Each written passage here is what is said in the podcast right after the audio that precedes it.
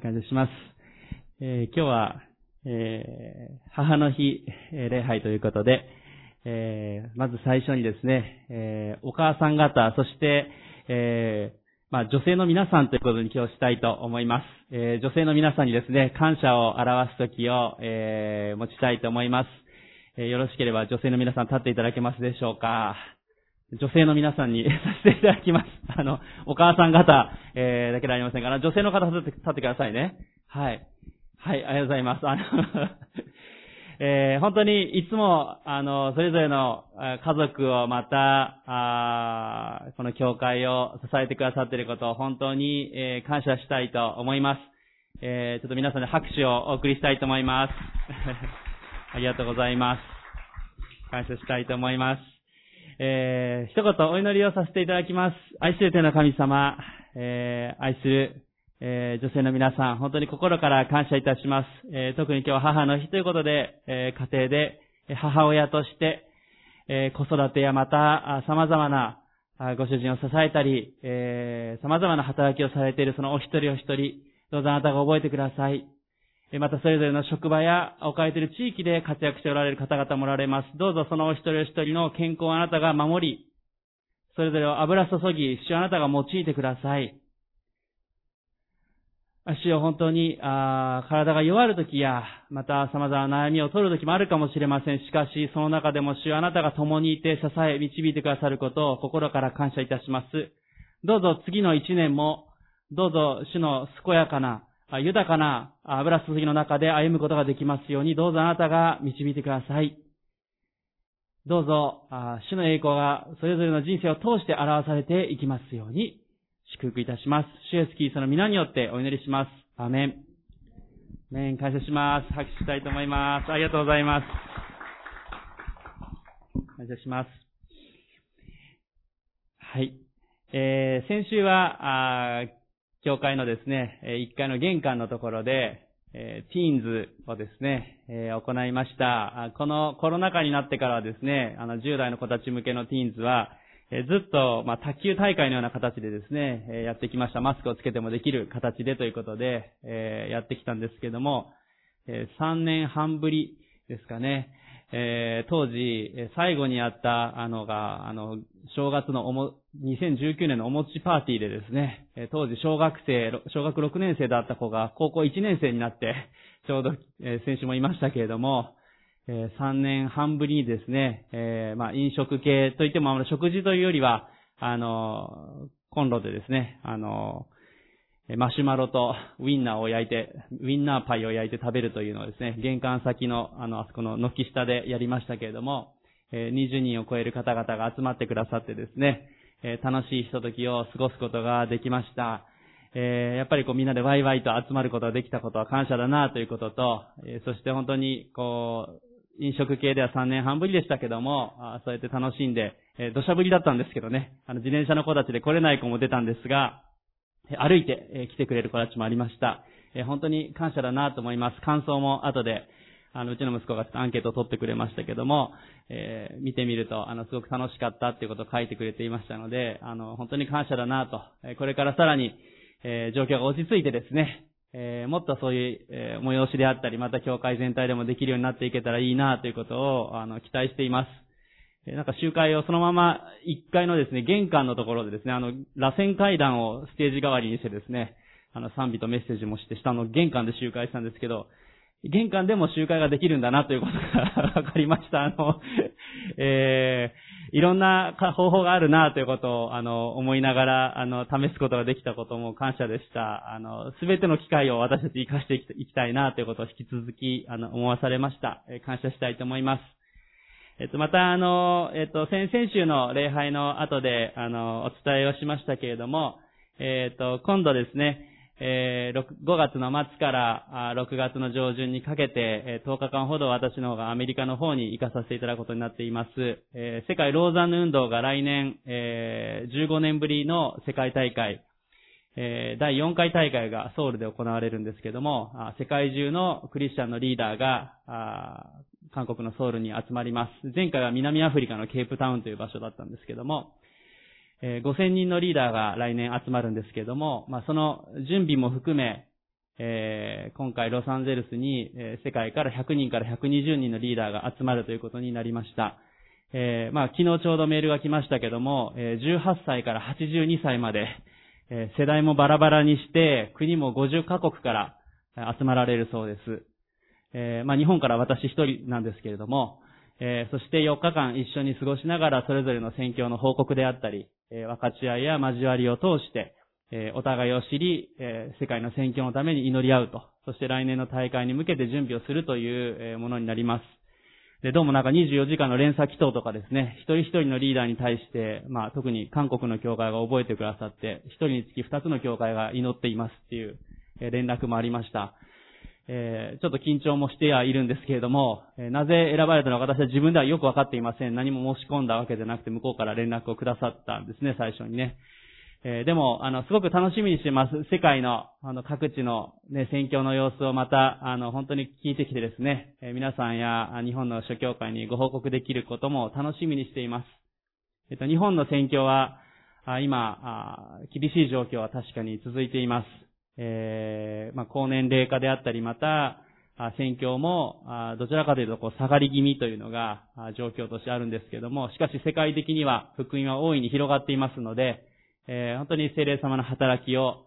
えー、私たち本当に、この、ね、流れの中で共に歩んでいきたい、そのように願っています。ぜひ、あの、お祈りに覚えていただければ感謝だなということを覚え、思っていますので、よろしくお願いします。今日ですね、えー、御言葉を見ていきたいと思います。ルカの福音書の、えー、16章の19節から31節です。ルカの福音書の16章の19節から31節ルカの福音書の16章の19節から31節です。メッセージのタイトルは人生最大の決断というタイトルにしましたけれども、この箇所はですね、一般的にこう金持ちとラザロと呼ばれる、箇所になります。イエス様の例え話の一つですけれども、ルカの福音書16章の19節から31節をまずはじめにお読みさせていただきます。ある金持ちがいた。紫の衣や柔らかい雨布を着て毎日贅沢に遊び暮らしていた。その金持ちの門前にはラザロという出来物だらけの貧しい人が寝ていた。彼は金持ちの食卓から落ちるもので腹を満たしたいと思っていた。犬たちもやってきては彼の出来物を舐めていた。しばらくしてこの貧しい人は死に、見つかりたちによってアブラハムの懐に連れて行かれた。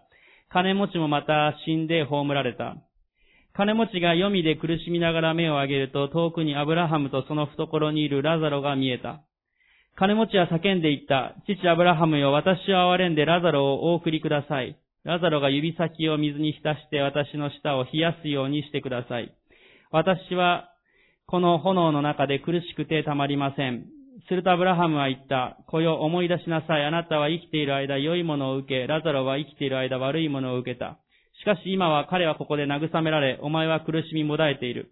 そればかりか私たちとお前たちの間には大きな淵がある。ここからお前たちのところへ渡ろうとしても渡れず、そこから私たちのところへ越えてくることもできない。金持ちは言った。父よ、それではお願いですから、ラザロを私の家族に送ってください。私には兄弟が5人いますが、彼らまでこんな苦しい場所に来ることがないように彼らに警告してください。しかしアブラハムは言った。彼らにはモーセと預言者がいる。その言うことを聞くがよい。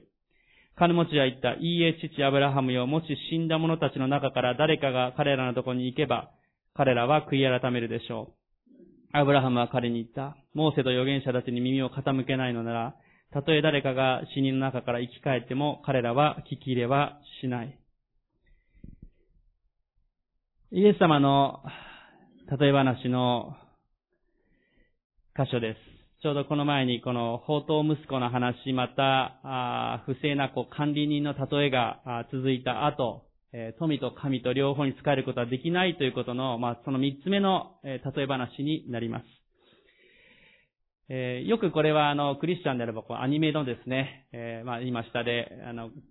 KP 子供の教会もやっていますけども、よくこうアニメでですね、あの、見やすいというかね、イメージがしやすい、えー、箇所です。19節を見ると、えー、ある登場人物がまず一人目います。ある金持ちがいた。紫の衣や柔らかい編む布を着て、毎日贅沢に遊び暮らしていた。えー、ここでまず一人目の登場人物が出てきますが、それは金持ちです。えこの金持ちの服装が書いてあります。紫の衣や柔らかい雨布というふうに書いてあるわけですね。えこの紫の衣というのは、ある意味こう金持ちの印、えー、高貴なもの、えー、そして紫というのは王様を表すような言葉。まあ、あの、あとはですね、佐渡海人とかも紫の衣を着ていましたけれども、なので、まあ、お金持ちたち、裕福な者たち、えー、政治的にもこう上の方の立場の者たちが着るものです。紫の衣というのは作るのはものすごく大変でした。え地中海のフェニキア地方とかにある、このアッキ貝という貝があってですね、小さい貝なんですけども、それをこう煮て潰すとですね、一つの貝につき、一滴だけこの紫の汁になる元の、えー、黄色い汁が一滴取れるんですね。で、それをこう煮て、えー、布につけてですね、乾かすと、黄色い色がだんだんと紫色に変わっていって、紫の布が出来上がっていきます。紫のこの衣を一つ作るのに大体1万個の貝が必要ということですね。まあ、どれだけ大変な労力かということです。えー、一個一個ですね、ちゃんと向いてというかですね、それをして処理をしてやらないといけないわけです。えー、まあ、とんでもない値段の、非常に高級なものであるということです。普通の人たちは着ることが許されていませんでした。えー、もう一つのこの柔らかい雨布というのは、まあ、この場合、下着、えこの紫の衣の下側に着ていた下着になりますけども、これも非常に高級なものでした。ですので、この紫の衣と柔らかい雨布という組み合わせは、もう、本当にすごい豪華な服装を彼はしていたんだということを表しています。ですので、服装も非常に豪華であり、そして、彼は毎日贅沢に遊び、暮らしていたって書いてあるんですね。この後で、このラザロが、あ金持ちの門前にと20節の初めにありますが、この門というのも、まあ、あの、豪邸とか宮殿の入り口の門を表す言葉が使われています。まあ、普通の入り口じゃないってことですね。えー、こう柱が立っているような門、あの、宮殿とかに入り口でこう柱がいっぱい立っているような入り口とかありますよね。あんな感じの門だったということです。えー、そこに、えー、住んでいたわけですね。えー、この後のところも見ていくとわかりますけども、この金持ちはごちそうを食べていたということもわかります。えー、20節から先も少し読みますが、20節その金持ちの門前にはラザロという出来物だらけの貧しい人が寝ていた。彼は金持ちの食卓から落ちるもので腹を満たしたいと思っていた。犬たちもやってきて彼の出来物を舐めていたとあります。この金持ちの食卓から落ちるものっていうのが、なかなかイメージがしにくいと思います。えー、この宮殿のような家の中のですね、食卓の下にこうラザロがですね、こう、こういう感じでこう、いたのかって どうなんだろうと思うわけなんですけども、まあ、当時の金持ちの人はですね、食事の前に手を拭くわけです。えー、でも、あのー、今の私たちみたいにおしぼりとかお手拭きがあったわけではなくてですね、え当時の金持ちは、え最初にパンを取ってですね、パンで手を拭いてパンをそれで外に捨てたんですね。お手拭き代わりにパンを使うなって感じですけども まそれはある意味、こう動物たちにあげたりとか、貧しいものに施すような意味も含めて、パンで手を拭いてそれを外に捨てたわけです。これがこの食卓から落ちるものの意味になります。ですので、このラザロは、その、金持ちの汚れた手で拭いたそのパンを、ある意味、それでお腹を満たそうとしていたということがわかります。まあ、どれだけこの金持ちが裕福であったかということも表しています。この金持ちの生き方はどうでしょう？あの、まず、あの、誤解していただかないようにと思うのは、あの、決して聖書全体で、金持ちがダメだと言ってるわけではありません。富を持っていることはダメと言ってるわけではありません。あの、ね、皆さんがあの、お金持ちになっていただいて結構ですし、あの、どうぞお金持ちの皆さんの教会に来ていただいて構いません。はい。あの、ね、あのそれを否定しているわけではありません。ただこのお金持ちの問題は何かというと、19節の後半にあるように、毎日贅沢に遊び暮らしていた。彼のその富、財産というのは自分のものとして彼は生きていたということです。自分のやりたいように富を使い、自分のやりたいように生きていたわけです。毎日彼の姿は贅沢に遊び暮らしていたというんです。彼が心あるお金持ちだったとしたら、ラザロにちゃんとした食べ物あげてもいいし、ね、世話してあげてもいいわけです。門の前にいるラザロに手を拭いたパンをあげるだけじゃなくて、他のものあげてもいいわけです。ね。まあ、祝福されるお金持ち、富のあるものというのは、しっかりとそのように貧しいものに施すものであったりとか、愛を表すものであればよかったんですが、彼はそれをしようとしなかったという姿がここに描かれています。この金持ちの男性は自分のためだけに生きたわけです。神のためではなくて自分のために生きる。それは罪なわけですね。そして後に分かってきますが、この金持ちは究極的に神を信じているものではなかったということが分かります。それは彼は滅びの方に行ったということが明確に書かれているからです。ですので、この金持ちは裕福であっただけじゃなくて、自分中心の生き方、そして本当の神を信じない生き方をしていたということが一番の問題でした。一方もう一人の登場人物、それはラザロという人物が20節に出てきます。この人物は20節を見ると、ラザロという出来物だらけの貧しい人が寝ていたと書いてあります。まこの出来物だらけというのは、疫病にかかり非常に惨めな体の状態を表しています。21節を見ると、犬がその出来物を舐めていたというふうにあります。えー、まあ、犬、私たち日本ではこう可愛らしい生き物のように思い、思うかもしれませんが、当時のイスラエルでは犬はそんなに可愛らしいペットのような存在ではなかったわけですね。どっちかっていうと、あんまり嫌がられるというか、あの、街外れにこういてですね、こうなんか食べ残しとかを食べたり、ちょっと、あまりそういう飼い、飼い犬として使うものというよりも可愛らしいものという存在ではなかったわけです。ですからここで言えるのは、このラザロは、疫病にかかり、体もボロボロであり、さらに犬まで舐めるような存在なんだということが、ここで、えー、書かれています。さらに先ほど言った通り、お金持ちが手を拭いて投げたパンをもらっていたということ。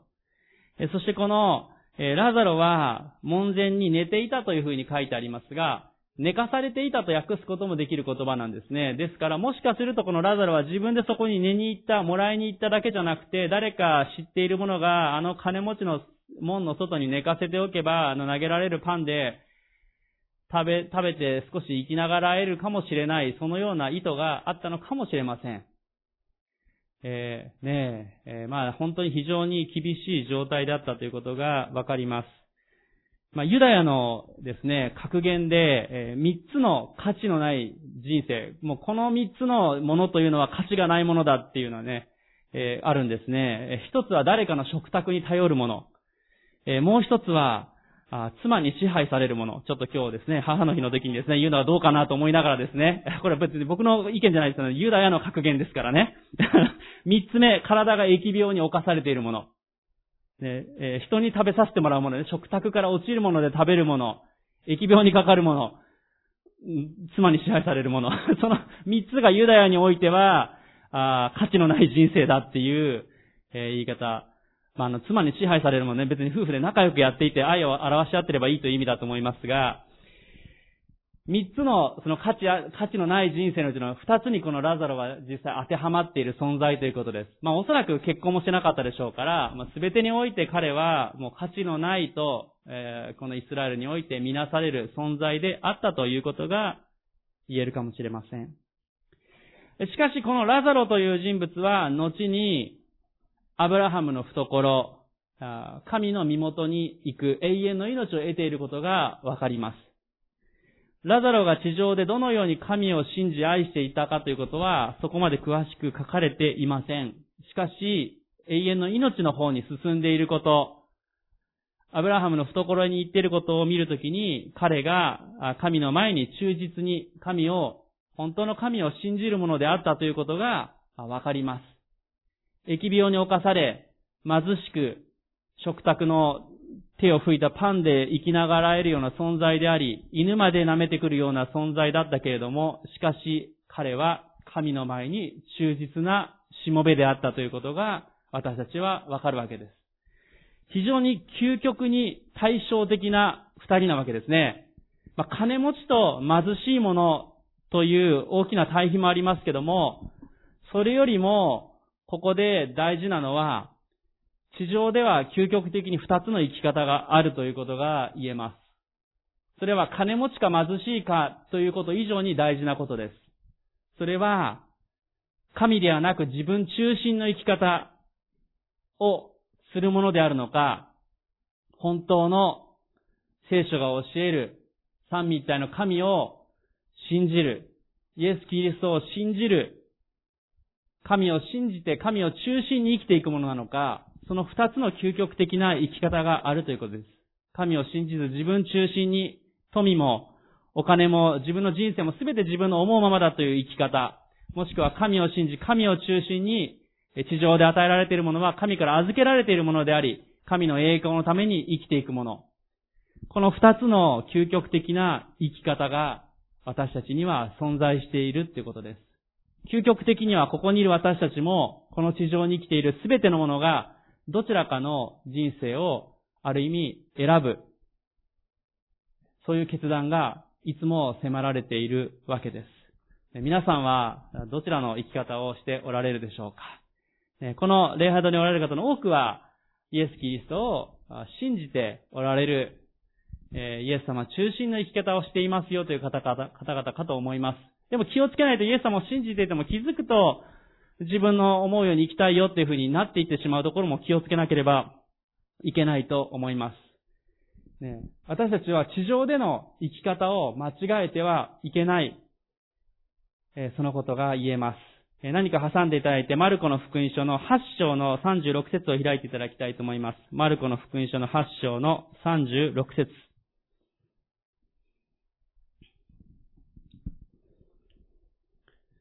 マルコの福音書の8章の36節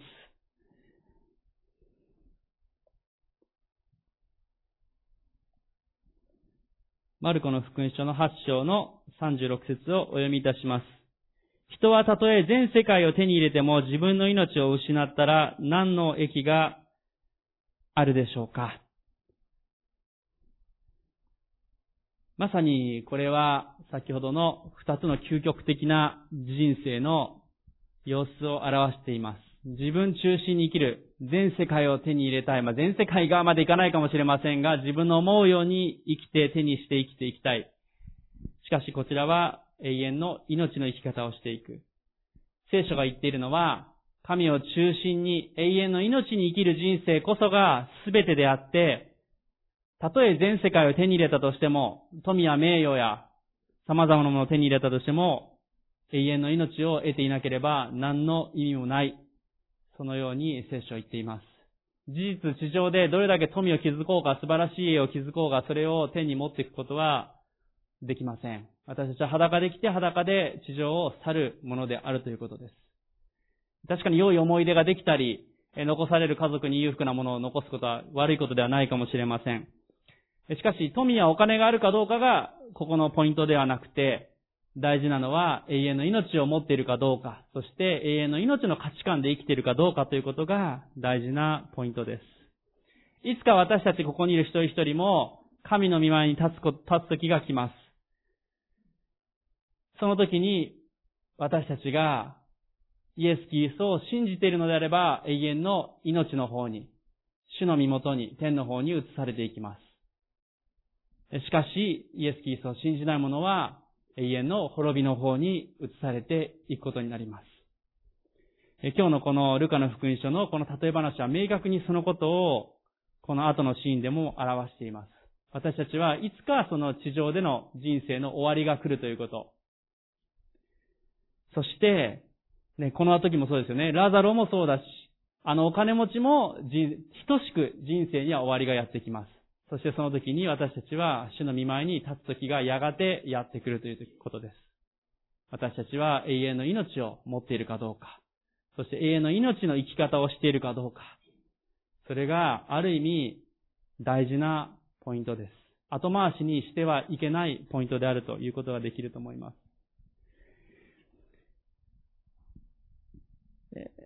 私のですね、え、卒業した、まあ、タルボット進学校、ちょうど今度ですね、アメリカの会議がですね、私の卒業したタルボット進学校が会場なんですね。えー、卒業して10年、えー、2年後に1回行ってますから、8年ぶりに今度行きますけども、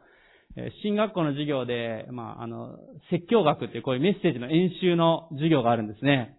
え15分間で、え完全原稿でこうメッセージをするんですけど、30秒でもオーバーしたらですね、一つずつ A から B に B から C に成績が下がっていってですね、ものすごく厳しいんですね。後でメッセージをした後で先生のコメント付きの DVD が渡されて、まあみんな凹みながらレポートを書くんですけども。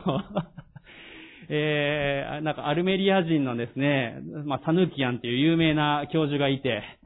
あの、その教授の本はもう世界中に、あの、説教学の教科書として訳されてるんですけども、その先生の授業でですね、全員一回三つのポイントでメッセージしなさいっていう課題がありました。まあ、こういう風に15分の時間を使って三つのポイントでメッセージしなさいで、見言葉の箇所は自分で決めなさいっていう、えー、課題でした。みんな一生懸命原稿を書いてですね、一人ずつメッセージをみんなの前でしていきました。ある学生がですね、えー、素晴らしいメッセージをしたんですね。えー、まあ、韓国人の学生の子でしたけども、あの、もう聞いてて、うわー素晴らしいなーって言って恵まれるメッセージでした。一つ目のポイントが終わり、二つ目のポイントが終わり、三つ目のポイントが終わり、あれと思ったのがですね、四つ目のポイントが出てきてですね、五つ目、六つ目、七つ目で彼のメッセージは終わったんですね。いやー、恵まれたなーでもよく考えたらこの課題って三つのポイントだよなとか思いながら みんな拍手で終わったんですけども、そのサヌーキアンという教授は非常に厳しい人なので、彼のメッセージがあったので、非常にいいメッセージだったと思う。でもこの課題は、三つのポイントがどうかが課題なんだ。だからあなたは落第です。彼は半年間 その授業全部落第取り直しになりました。厳しいですね。どれだけ頑張っても、ちゃんとした課題のその三つのポイントっていうのをこなさなければ、成績はもらえないわけです。私たちもある意味似ていると思います。私たちが天国に行って、地上でこんだけ仕事頑張りました。こんだけ富を築きました。こんだけ人々に施しをしました。言ったとしても、地上でイエス・キリストを信じ、悔い改めて信じないのであれば、御国に入ることはできないということです。厳しい現実ですけども、私たちはそのことを理解しなければいけません。不器用であっても、それほど良いことがで、そういう良いことできてなかったって言い方しちゃいけないかもしれませんが、に、ね、地上の価値観ではそんなに成功者でなかったとしても、しかしイエス・キリストを心から信じて悔い改めて歩めているかどうか、それが地上での人生の大きなポイントです。アメリカのある起業家であったハワード・ヒューズという人がいます。彼はえ映画であったり、放送局、航空会社、えホテルとか、まあ、あとはカジノとかですね、50ぐらいの事業を手掛ける有名な富豪でした。え若い時はですね、ハリウッド女優とも様々な噂があったような人物でした。えしかしこのハワード・ヒューズさんは45歳になると、対人恐怖症になっていってえ、一人で過ごすようになっていきました。えーと、自分の富が誰かに奪われるんではないかという不安や恐れに支配されていってしまったんですね。ついには病原菌を恐れて自分の家に無菌室を作ってですね、そして食べ物に毒が入ってないかを心配して、毎日チキンスープだけしか食べなかったっていうんですね。そして美容院でこう髪を切ってもらうのも、もしかして万が一殺されはしないかと心配になって、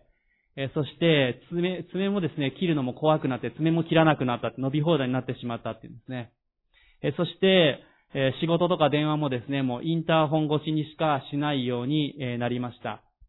ついには栄養失調になって彼は飛行機で移動中に死んでしまいました。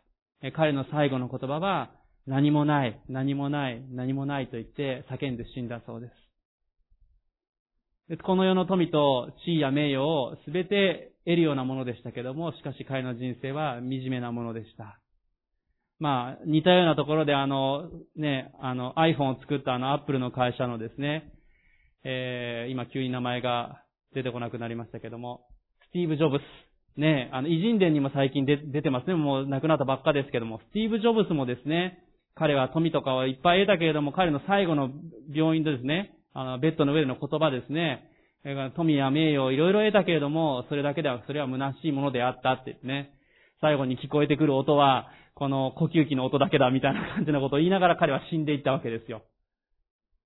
あれだけの会社を作り、富や名誉を築いても、それは虚しいということを表しています。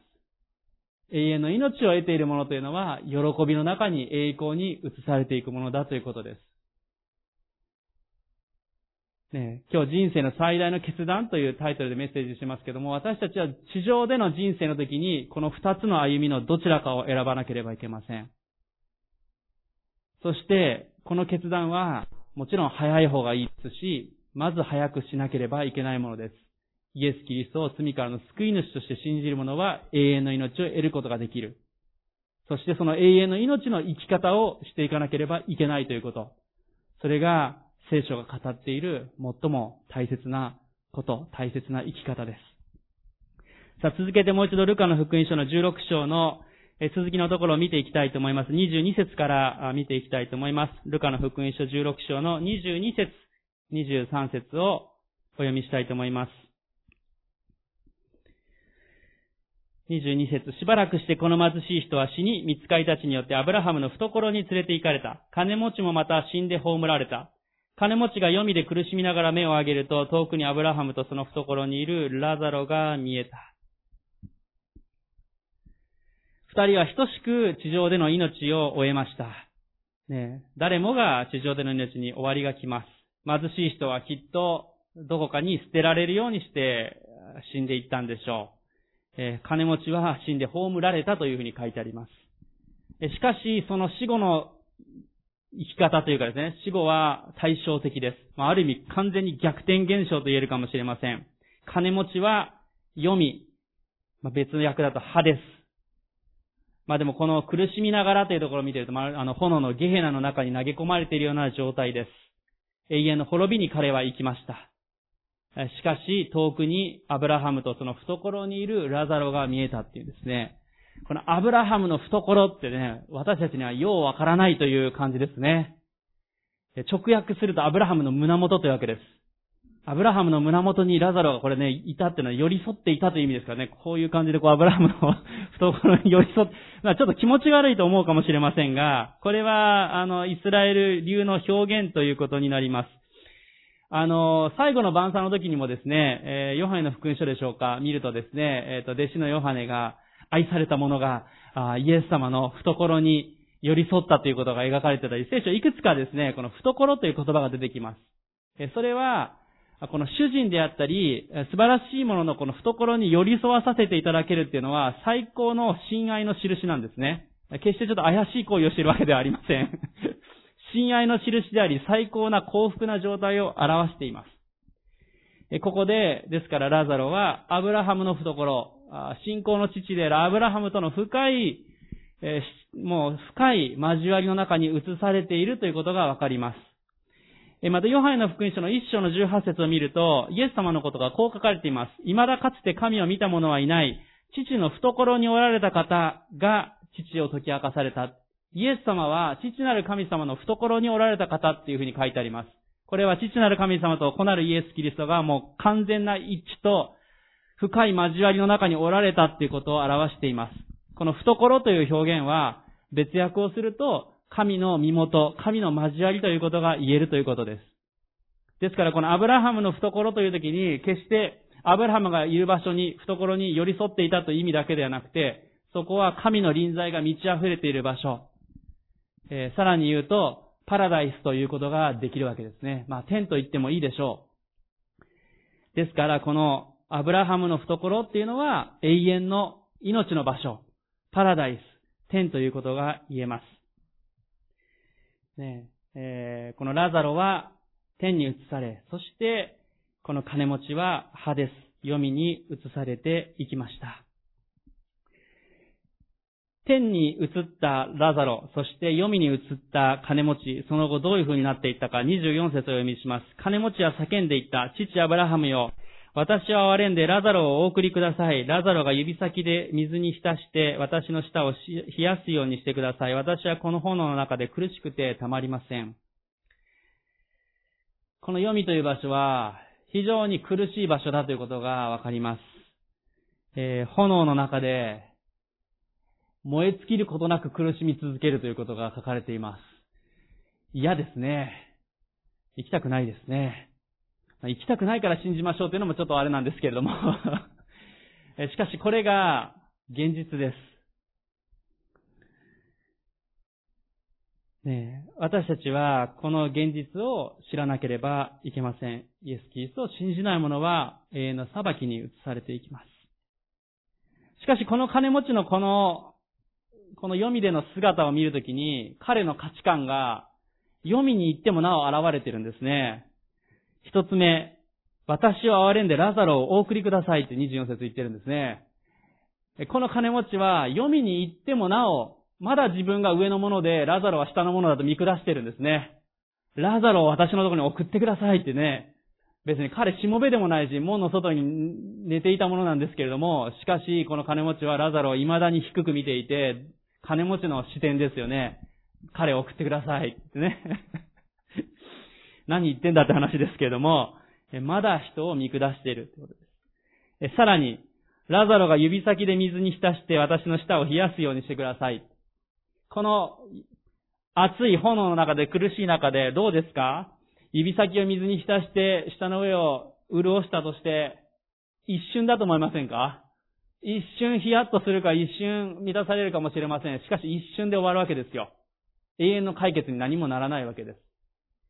この金持ちの人生というのをまさに表してますね。一瞬の満たし、一瞬の潤しを求めて生きてきたということです。天に行ってもなお、天じゃないですね、読みに行ってもなお、その姿が表されています。死んでもなお、彼は一瞬の満たしがあればもうそれでいいですっていうことです。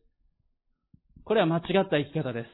ある意味彼の地上での間違った生き方を大いに表しています。人を見下し、そして一時的に自分が満たされればそれでいいやっていう生き方を彼はしてしまっている。そのことがわかります。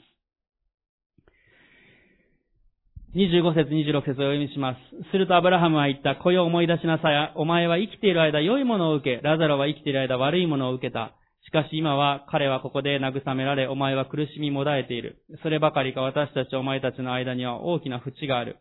ここからお前たちのところへ渡ろうとしても渡れず、そこから私たちのところへ越えてくることもできない。死後に、このある意味神の臨在のあるパラダイスと、この読みとの間に、超えることができない大きな淵があるということがここに描かれています。死後にはそこを行き来することが全くできないということです。この大きな淵というのがどれだけ長いのか、深いのか私たちにはわかりません。しかしそれは超えることができない。まあ、しかしここの描写を見ていくときに微妙にこう見えるんでしょうね。この淵は死後には超えることができません。ただ唯一地上での人生の間にどちらの人生を歩むかによってこの淵というのが決まるということです。宗教によってはどれだけ地上で人生を頑張ったか、え富を築いたか、どれだけあの修行したかによってこの行く場所が変わっていくんだっていう考え方があったり、輪廻転生であったりそういうのもあったりもします。聖書が言っているのは、そうではないっていうことです。神の身元なのか、永遠の滅びなのか、そのどちらかなんだということです。そこには大きな淵があります。地上で私たちはどちらかを選ばなければいけません。ですから私たちは地上で福音をしっかりと伝えなければいけないんですね。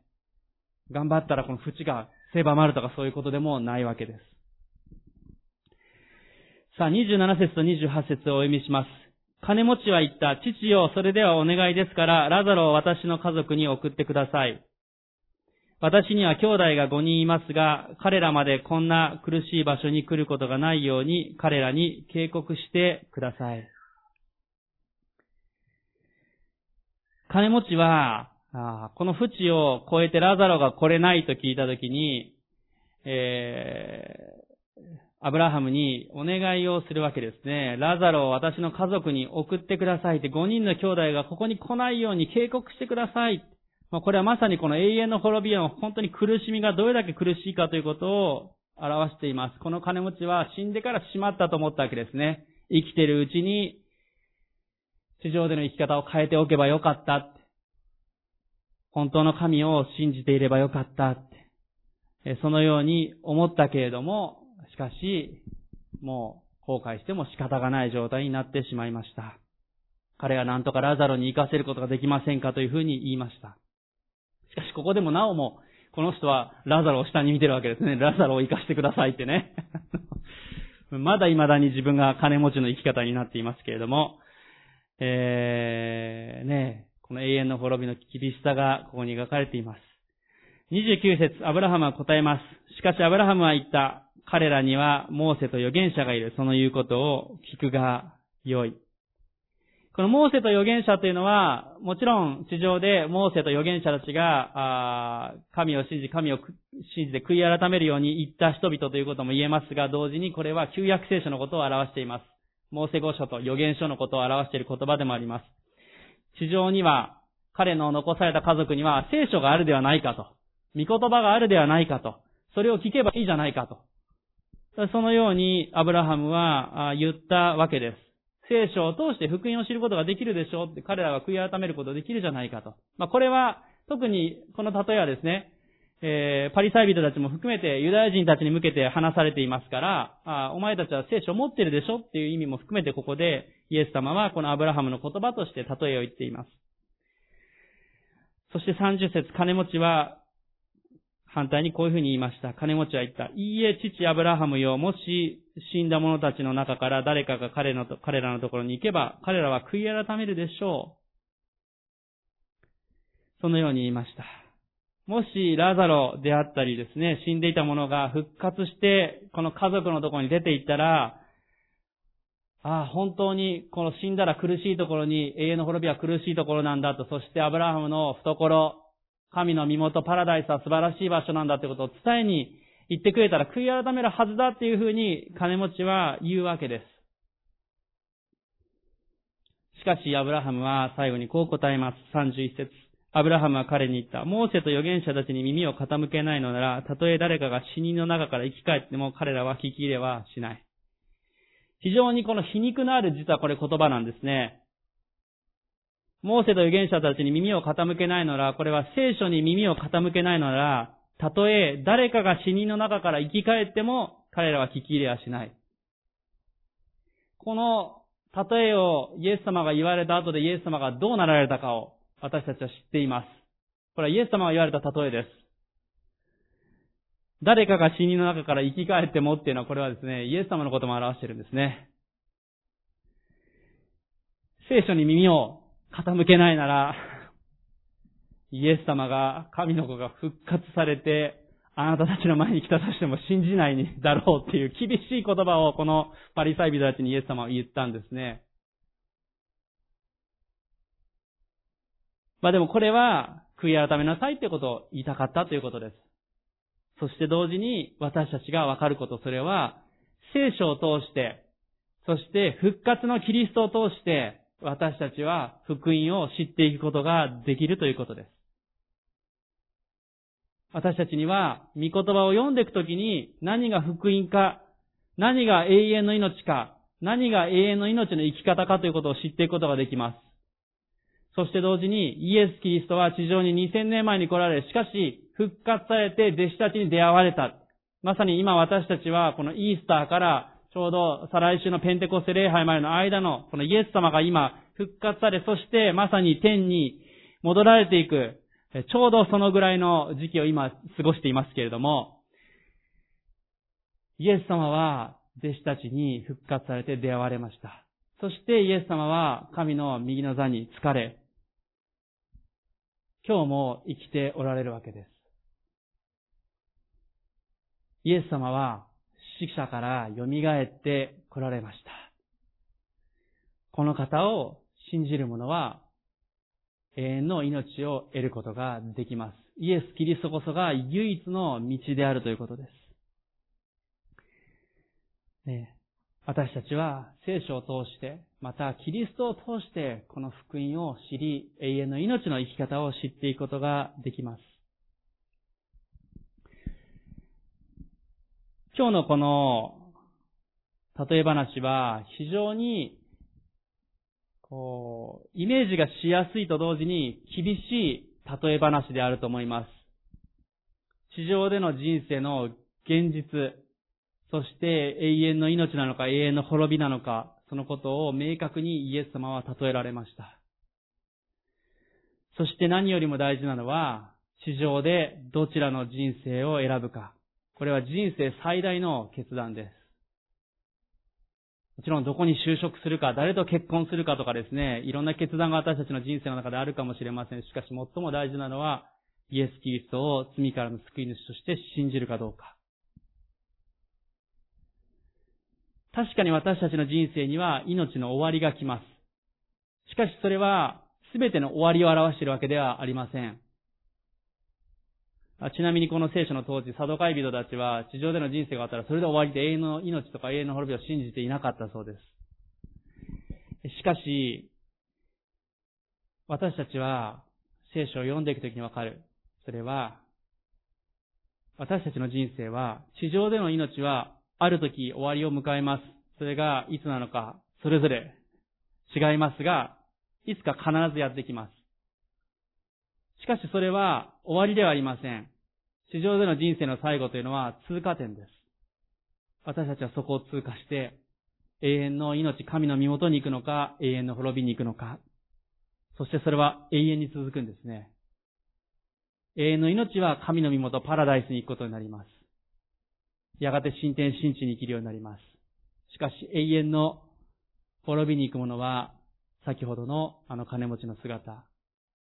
炎の中で苦しむというところに行かなければいけない、その現実があるんですね。ですから私たちの人生は、地上での80年なのか100年を思い描くのではなくて、私たちはもっと長い永遠のスパンで考えなければいけません。人生の終わりは通過点です。しかしこの地上での人生の間にこの決断をしなければいけない。イエス・キリストを信じる決断をしなければいけない。そして、私たちはこの福音を愛する家族や友人、日本、世界の人々に伝えなければいけないということです。もうすでに聖書があり、また、もうすでにイエス・キリストは復活されたという事実があるわけです。私たちはそこから逃れることはできない。素晴らしい現実であり、このことを私たちは伝えていかなければいけません。一人の方の、まあ、お証というかお話をさせていただきたいと思います。えー、フジテレビのトップニュースキャスターであった山川千秋さんという方がおられました。えー、この山川さんはですね、ある日の番組の収録中に突然声が出なくなってしまったそうです。えー、精密検査をしてみると、えー、咽頭が喉の癌で声が出なくなってしまいました。お医者さんは奥さんを呼んでこの喉の癌であるということを奥さんに告げました。奥さんは目の前が真っ暗になって全身の力が抜けてしまったそうです。しかしこの奥さんはクリスチャンでした。えそして、えー、彼女はご主人、この山川千秋さんに、ご主人のその癌の病名を告げました。えこの山川千秋さんは、55歳で子供さんは小学生と中学生のお二人の男男の子だったそうです。奥さんがこのご主人に病名を告げて、その後はもう本当に一言も会話もなく、二人はただ涙を流して、えー、まあ、落胆というかですね、その時間を過ごしたそうです。えー、このニュースキャスターだった山川さんは、悩むだけ悩んで苦しむだけ苦しんで、そして奥さんが通う教会の牧師先生を訪ねに行ったそうです。山川さんはこう言われたそうです。先生、私は死の準備がありません。どうか私を救ってください。牧師先生は山川さんに、イエス・キリストの十字架の罪の許し、永遠による、復活による永遠の命のことを話し、そしてこの山川千秋さんはイエス・キリストを信じる決断をしました。そしてこの山川さんは病床で洗礼を受けられたそうです。しかしも癌の進行が早くて、あっという間に彼は召されてしまいました。奥さん宛に遺書が残されてたそうです。このように書かれていました。清子よ私の妻になって十数年、地上では短かったとすまなく思います。しかし私は本当に幸せでした。私はあなたによって二度生まれ変わりました。この世にも本当の夫婦愛があることをあなたは教えてくれた。私はあなたに巡り会えたことであなたに感謝します。このように計画された神に感謝します。私に主に対する信仰を植え付けてくれたことで、あなたに感謝します。このように計画された主に感謝します。私は愛の中に生き、今愛の中に死にます。そして今、主の愛の中に新しく生き、あなたを待ちましょう。ありがとう、再び心からありがとう。二人の息子を残されて、これからのあなたの人生は決して平坦ではないことを知って辛く思いますが、道は必ず開けます。二人の息子を信じたくましく生きてください。あなたなら必ずやっていけます。何よりもあなた方三人には、主イエスキリストの衣があるのではありませんか？これが、この山川さんの遺言に書かれていた言葉でした。絶望と恐れの中で彼は死んだのではなくて、この山川さんの遺書の中には、感謝と奥さんへの励ましが綴られていました。そしてそこには、永遠の命に生きて天での再会の希望が書かれていたわけです。どうでしょう？先ほどのハワード・ヒューズという人物のあの、孤独な死の何もない、何もないという死に方と、この山川千秋さんのイエス・キリストを最後に信じたけれども、感謝に溢れ、天での再会にの希望に溢れた人生と、どちらが素晴らしいでしょうか？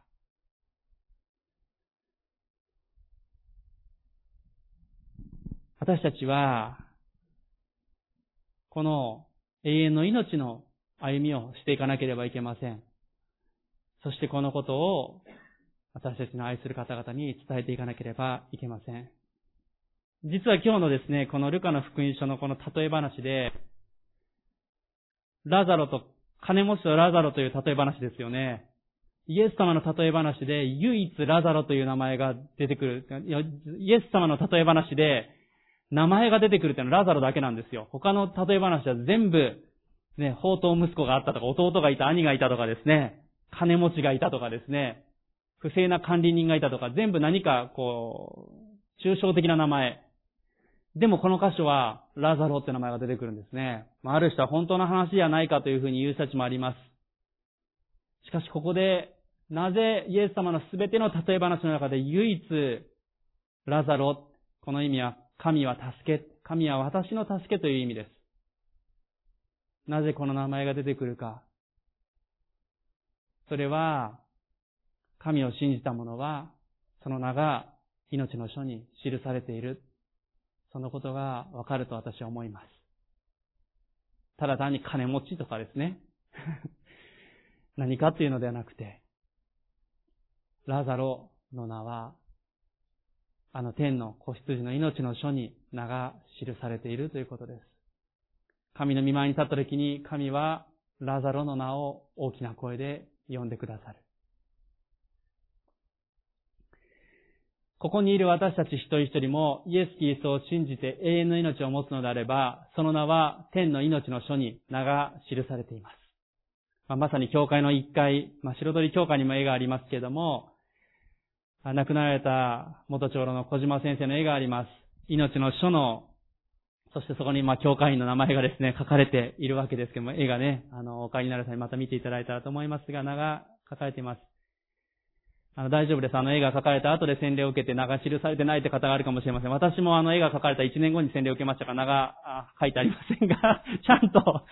天の命の書には名が記されていますから、感謝したいと思います。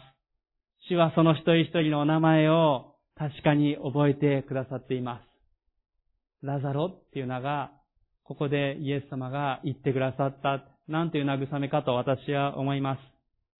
ここにいる私たち一人一人のなお、イエス様は呼んで愛を持って、私たちは神の身元に移されていく存在です。願わく私たちの愛する家族や友人、私たちの周りの方々が、日本の、そして世界のまだ救われてない方々の名が、天の命の書に記され、共にこの永遠の命に移されていることを、移されていくことを願い願いたいと思います。市場に私たちがまだ生かされている、それはその使命が与えられていると思います。もちろんじっくりと、ゆっくりと福音を伝えていく。それも大事なことです。祈り続けていきましょう。諦めずに。